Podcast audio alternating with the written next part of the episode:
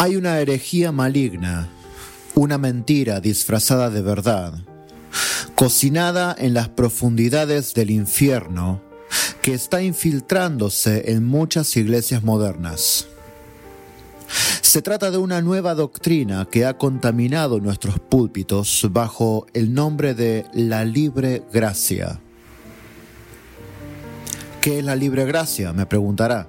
Pues bien, la doctrina de la libre gracia surge bajo este nombre a finales del siglo XX. Así que es una doctrina un poco nueva que comenzó como protesta contra el así llamado legalismo de la interpretación de la salvación por regeneración, muy común en círculos reformados, y también con motivo de justificar la salvación de tantos pseudo cristianos que hoy pueblan nuestros templos, aunque jamás han experimentado salvación comprobable. Hoy día tenemos iglesias para todos los gustos. Tenemos el movimiento Hillsong para todos a quienes les guste pasar un buen rato con buena música, buenas luces, excelente show, mucha psicología y autoayuda y muy poca consistencia doctrinal. Tenemos también las iglesias neoapostólicas en las que todos reciben revelación fresca continuamente, desviando a la gente de la Biblia y embelezándola en mentiras diabólicas. Pero esas iglesias están ahí, no predicando la sana doctrina, no predicando la verdad de la Biblia, sino dando un mensaje falso, diferente, un nuevo evangelio, pero las iglesias están ahí para los que siempre quieren que un profeta les diga algo nuevo, porque son extremadamente holgazanes, vagos, como para mantener una vida de lectura bíblica disciplinada. Solamente una persona que no conoce la palabra de Dios y que no le pone tiempo a la lectura bíblica va a necesitar continuamente de un profeta que le diga qué hacer. Y ahí se alimenta la necesidad, la falsa necesidad de los así llamados profetas que nos dicen cualquier cosa menos lo que la Biblia dice. Más que profetas de Cristo parecen los profetas de Baal. Tenemos también las iglesias homosexuales para todos esos eh, desechados por el sistema cristiano tradicional pues nosotros no hemos entendido la verdad del Evangelio, que es la apertura y la tolerancia a todos los gustos. Y en esas iglesias el supuesto cristiano, y digo supuesto porque no son cristianos, puede continuar en la inmundicia de su pecado y tener salvación garantizada por medio de las mentiras que les predican. Tenemos también a las iglesias heavy metal para todos aquellos que quieren adorar a Dios de una manera violenta, porque de otro modo no pueden entrar en la presencia del Señor. Es decir, literalmente tenemos iglesias para todos los gustos, todos los gustos, excepto el gusto de Dios. Porque en la Biblia vemos el gusto de Dios y vemos la voluntad divina para la iglesia, pues leemos que Cristo amó a la iglesia y se dio a sí mismo por ella para santificarla, habiéndola purificado por el lavamiento de, del agua con la palabra, a fin de presentársela a sí mismo. Una iglesia en toda su gloria, sin que tenga mancha, ni arruga, ni cosa semejante, sino que fuera santa e inmaculada. Eso lo vemos en Efesios 5, 25 al 28. Es decir, el sacrificio de Cristo en la cruz tiene como objetivo que Él se prepare una iglesia a su gusto. Hoy día tenemos iglesias para todos los gustos excepto el de Cristo. O si no, dígame dónde está esta iglesia. ¿Dónde está esta iglesia por la que Cristo murió? ¿Dónde está esta iglesia que verdaderamente anhele ser santa y sin mancha delante de Él? Hoy día este tipo de predicación, este tipo de mensaje se considera legalismo, fariseísmo. Lo que hoy consideramos legalismo no es nada más que evangelio bíblico. Y sin embargo, el Evangelio bíblico ya no es bien recibido dentro de nuestras iglesias. Hemos llegado al punto en que si uno simplemente abre la Biblia para refutar tantas corrientes nefastas a las que hoy les hemos puesto la alfombra roja, uno termina siendo tratado de fariseo, de hipócrita de tragalibros, de retrógrado. Sí, esa palabra también se usa en círculos cristianos, contra cristianos. Y en el mejor de los casos, uno es tratado como un pobre sujeto que no ha entendido nada. ¿Y por qué todo esto? Pues simplemente por querer filtrar lo que uno ve por medio de la Biblia, nada más. Hace poco la esposa de un pastor me dijo que no debemos tratar de filtrar nada por la Biblia, porque al hacer eso nos volvemos jueces y el juez de todo es Dios. Así que dejemos que cada cual haga lo que le parezca y que cada uno se arregle con Dios. Ahora, todo esto nos presenta un dilema. Si todos los que dicen ser salvos son realmente salvos, entonces tendremos que redefinir la doctrina de la regeneración. Y es aquí donde entra esta nueva enseñanza de la libre gracia. La libre gracia presenta una forma de salvación muy peculiar, que a prima facie parecería ser muy bíblica pero que cuando se mira en detalle a la luz de las escrituras, podemos ver claramente la mentalidad humanista bien al fondo de todo este movimiento.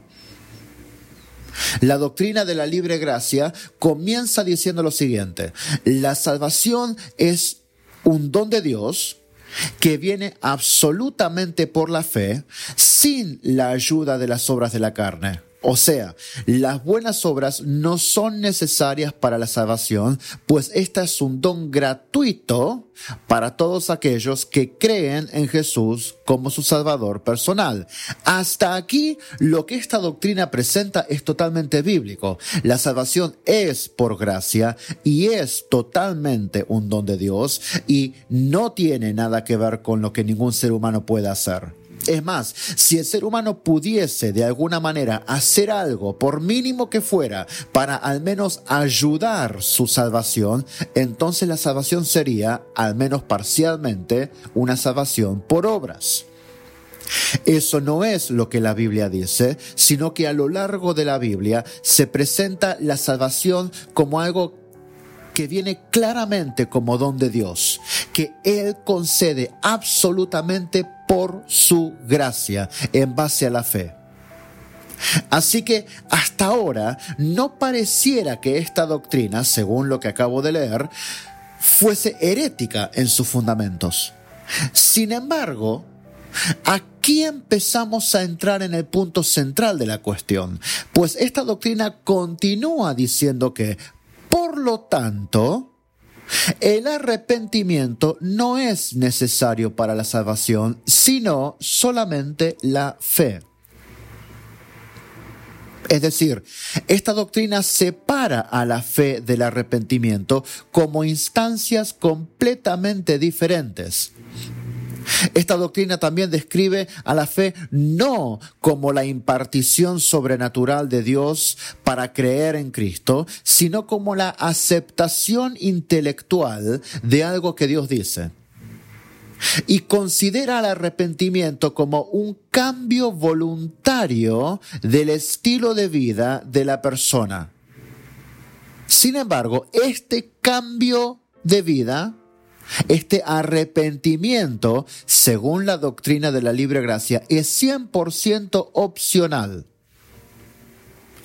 La, la, doctrina de la libre gracia dice que la persona es salva por profesar fe, es decir, por decir con su boca que cree en Cristo, nada más. con solo decir que yo creo en el poder salvador de Jesucristo, intelectualmente, nada tiene que haber pasado en mi corazón. Si yo repito esa declaración intelectual, aunque no tenga la más mínima intención de abandonar mis pecados, yo soy salvo. Según esta doctrina, uno puede ser cristiano, nacido de nuevo, regenerado por el Espíritu Santo, declarado justo delante de Dios y así todo seguir viviendo el resto de su vida en los pecados más escandalosos que uno pueda imaginar. Y ese sujeto sigue siendo cristiano, pues en algún momento de su vida profesó fe en Jesús. Una oración de fe declarando a Jesucristo como Salvador es suficiente para garantizar la salvación eterna de la persona sin importar lo que la persona haga luego. Ahora bien, imagínese esta escena. Yo, pecador con mala vida, me encuentro por casualidad con un cristiano que me dice, si crees en Jesús y lo invitas a tu corazón, serás salvo. Así que yo creo con mi mente la información que se me presenta, repito una oración y según esta doctrina, mi nombre queda automáticamente escrito en los cielos para siempre. Ahora yo puedo continuar con mi vida. Así que esa misma noche me reúno con mis amigos y vamos al prostíbulo más cercano a celebrar mi conversión, a celebrar mi nueva salvación. Y eso no presenta ningún conflicto con la salvación que acabo de recibir. Es decir, si yo deseo luego arrepentirme de mis pecados para tener una vida más plena, más sana, por el bien propio y el bien de aquellos que me rodean, eso es decisión mía. Puedo hacerlo ahora o puedo hacerlo después o no puedo hacerlo nunca. De todos modos, yo ya soy salvo.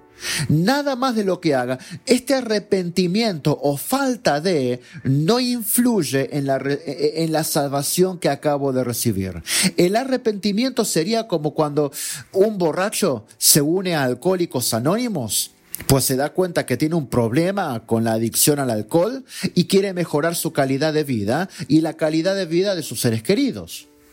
El arrepentimiento, según la doctrina de la libre gracia, es eso, nada más. El pecador puede abandonar su pecado si lo desea, si cree que le hará mejor hacerlo, pero si no lo hace, no hay problema. Aún así, es salvo.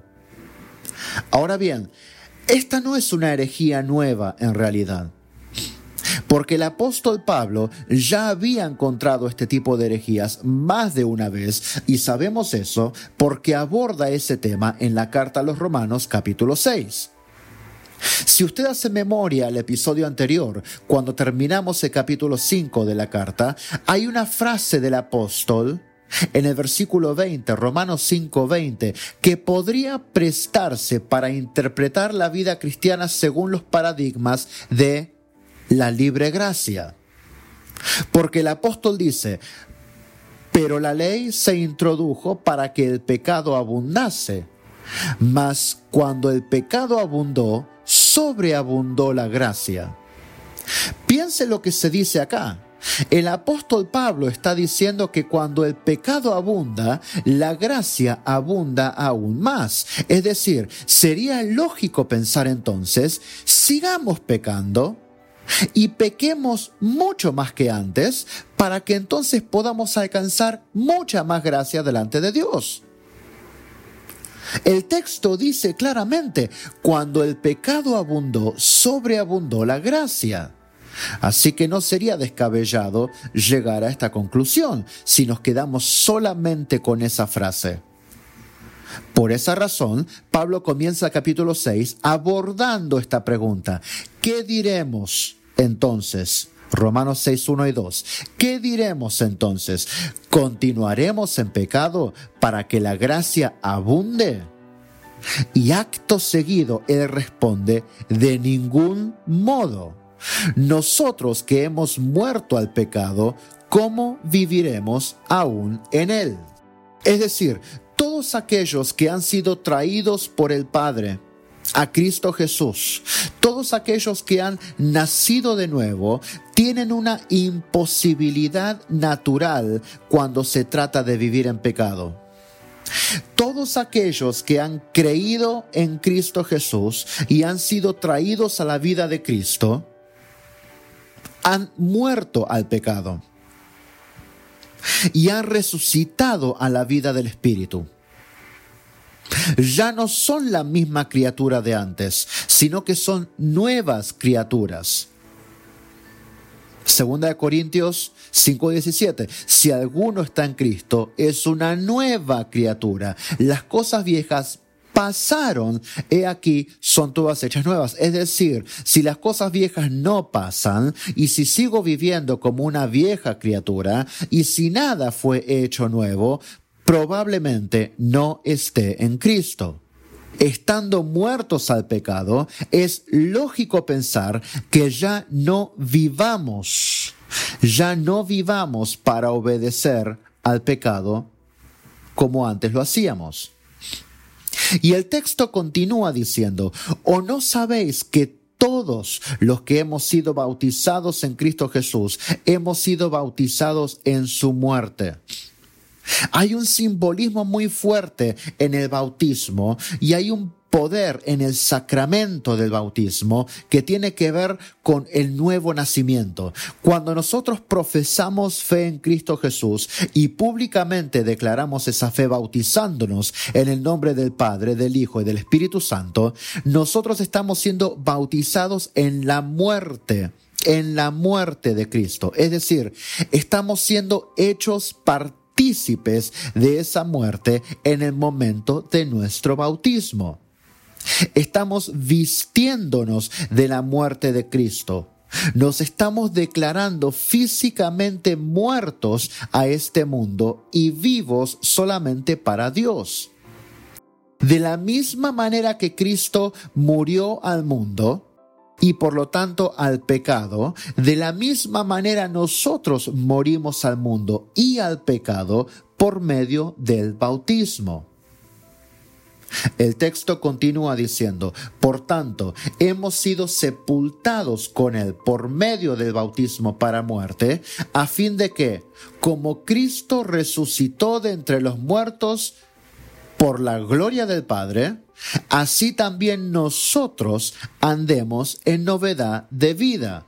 Esos son los versículos 3 y 4 del capítulo 6. Es decir, según el escritor sagrado, lo natural, lo natural para el cristiano es andar en novedad de vida. No hacerlo es una actitud, una eh, eh, eh, es un modo de vida contra natura. No vivir en novedad de vida simboliza no haber muerto a la vieja vida. No haber muerto a la vieja vida significa no haberse vestido de Cristo. Significa no haber participado de la muerte de Cristo. Significa que aún estamos en nuestros viejos pecados, que aún no estamos en Cristo, que aún estamos muertos en nuestros delitos. Y todo el que no está en Cristo no le pertenece. Uno que sigue como antes, viviendo tranquilamente en sus viejos pecados, no es no es un cristiano. El pasaje continúa diciendo, porque si hemos sido unidos a Él en la semejanza de su muerte, ciertamente lo seremos también en la semejanza de su resurrección. Sabiendo esto, que nuestro viejo hombre fue crucificado con Él para que nuestro cuerpo de pecado fuera destruido a fin de que ya no seamos esclavos del pecado, porque el que ha muerto ha sido libertado del pecado. Hay un efecto destructivo en el sacrificio de Cristo Jesús que se hace realidad en nosotros por medio de la regeneración que proclamamos en el bautismo. Hay un efecto altamente destructivo en la cruz de Cristo El pecado es destruido. El poder del pecado sobre nuestros cuerpos es eliminado. Las cadenas del pecado son hechas trizas. El gobierno tiránico del pecado sobre nuestras almas llega a su fin por medio de la fe en Cristo Jesús, por medio de la regeneración, el poder de Cristo se vuelve real en nuestros cuerpos y el poder que el pecado tenía sobre nosotros queda en el olvido. De modo que lo natural para un cristiano es que no viva más conforme a la esclavitud del pecado, que no viva más como un esclavo del pecado. Si alguno dice ser cristiano y sin embargo sigue viviendo como un perfecto esclavo del pecado, significa que todo esto que acabamos de decir no tomó lugar en su vida. Y si todo esto que acabamos de decir no tomó lugar en su vida, la obra de Dios no comenzó en él. Y si la obra de Dios no comenzó en él, esa persona no le pertenece a Dios. Versículos 5 al 11. Y si hemos muerto con Cristo, creemos que también viviremos con Él. Sabiendo que Cristo, habiendo resucitado de entre los muertos, no volverá a morir. La muerte ya no tiene dominio sobre Él. Porque, por cuanto Él murió, murió al pecado de una vez para siempre. Pero en cuanto vive, vive para Dios. Así también vosotros, dice Pablo, consideraos muertos para el pecado, pero vivos para Dios en Cristo Jesús. El texto finaliza diciendo que de la misma manera que Jesucristo resucitó de entre los muertos, nosotros vivimos una vida resucitada. Nosotros nos unimos a la vida gloriosa de la resurrección de Cristo de la misma manera que nos unimos a su muerte en el bautismo. El escritor sagrado está diciendo claramente que de la misma manera que Jesucristo, habiendo resucitado de entre los muertos, no volverá a morir, sino que la muerte ya no domina más sobre él, que lo mismo sucede sobre nosotros. Habiendo muerto al pecado, ya no volveremos a morir porque hemos sido resucitados de la muerte en pecados a la vida de Cristo. Esta realidad ha comenzado ya en todo cristiano. Esta es la buena obra que Dios ha comenzado en nosotros el día que, regeneró nuestros corazones. Y podemos estar seguros, según Filipenses capítulo 1, que el que comenzó la buena obra la perfeccionará hasta el día de Cristo. Por lo tanto, Pablo nos amonesta y nos dice, ya que esto ha comenzado, ya que esta es una realidad espiritual en todo cristiano, en el mundo real y físico, considérense muertos al pecado y actúen como tales porque efectivamente lo están. Esta es una batalla ganada. El pecado no tomará victoria sobre nosotros, porque ya hemos sido libertados del pecado. El pecado no tomará más control sobre nosotros, por más que nos tiente cada día de nuestra vida. El pecado no ganará terreno sobre nosotros porque Dios nos ha resucitado a la vida de Cristo. Por lo tanto, ya no miren, dice Pablo, a su antiguo amo con temor. No miren al pecado, su antiguo tirano gobernante, como, como si aún tuviese poder sobre ustedes, porque ese amo está muerto. Considérense muertos al pecado. Observen la victoria de la cruz. Vivan en esa victoria. Miren el, llamado glorioso. Pongan la mira en las cosas de arriba, dice Colosenses capítulo 3, porque vuestra vida está escondida con Cristo en Dios.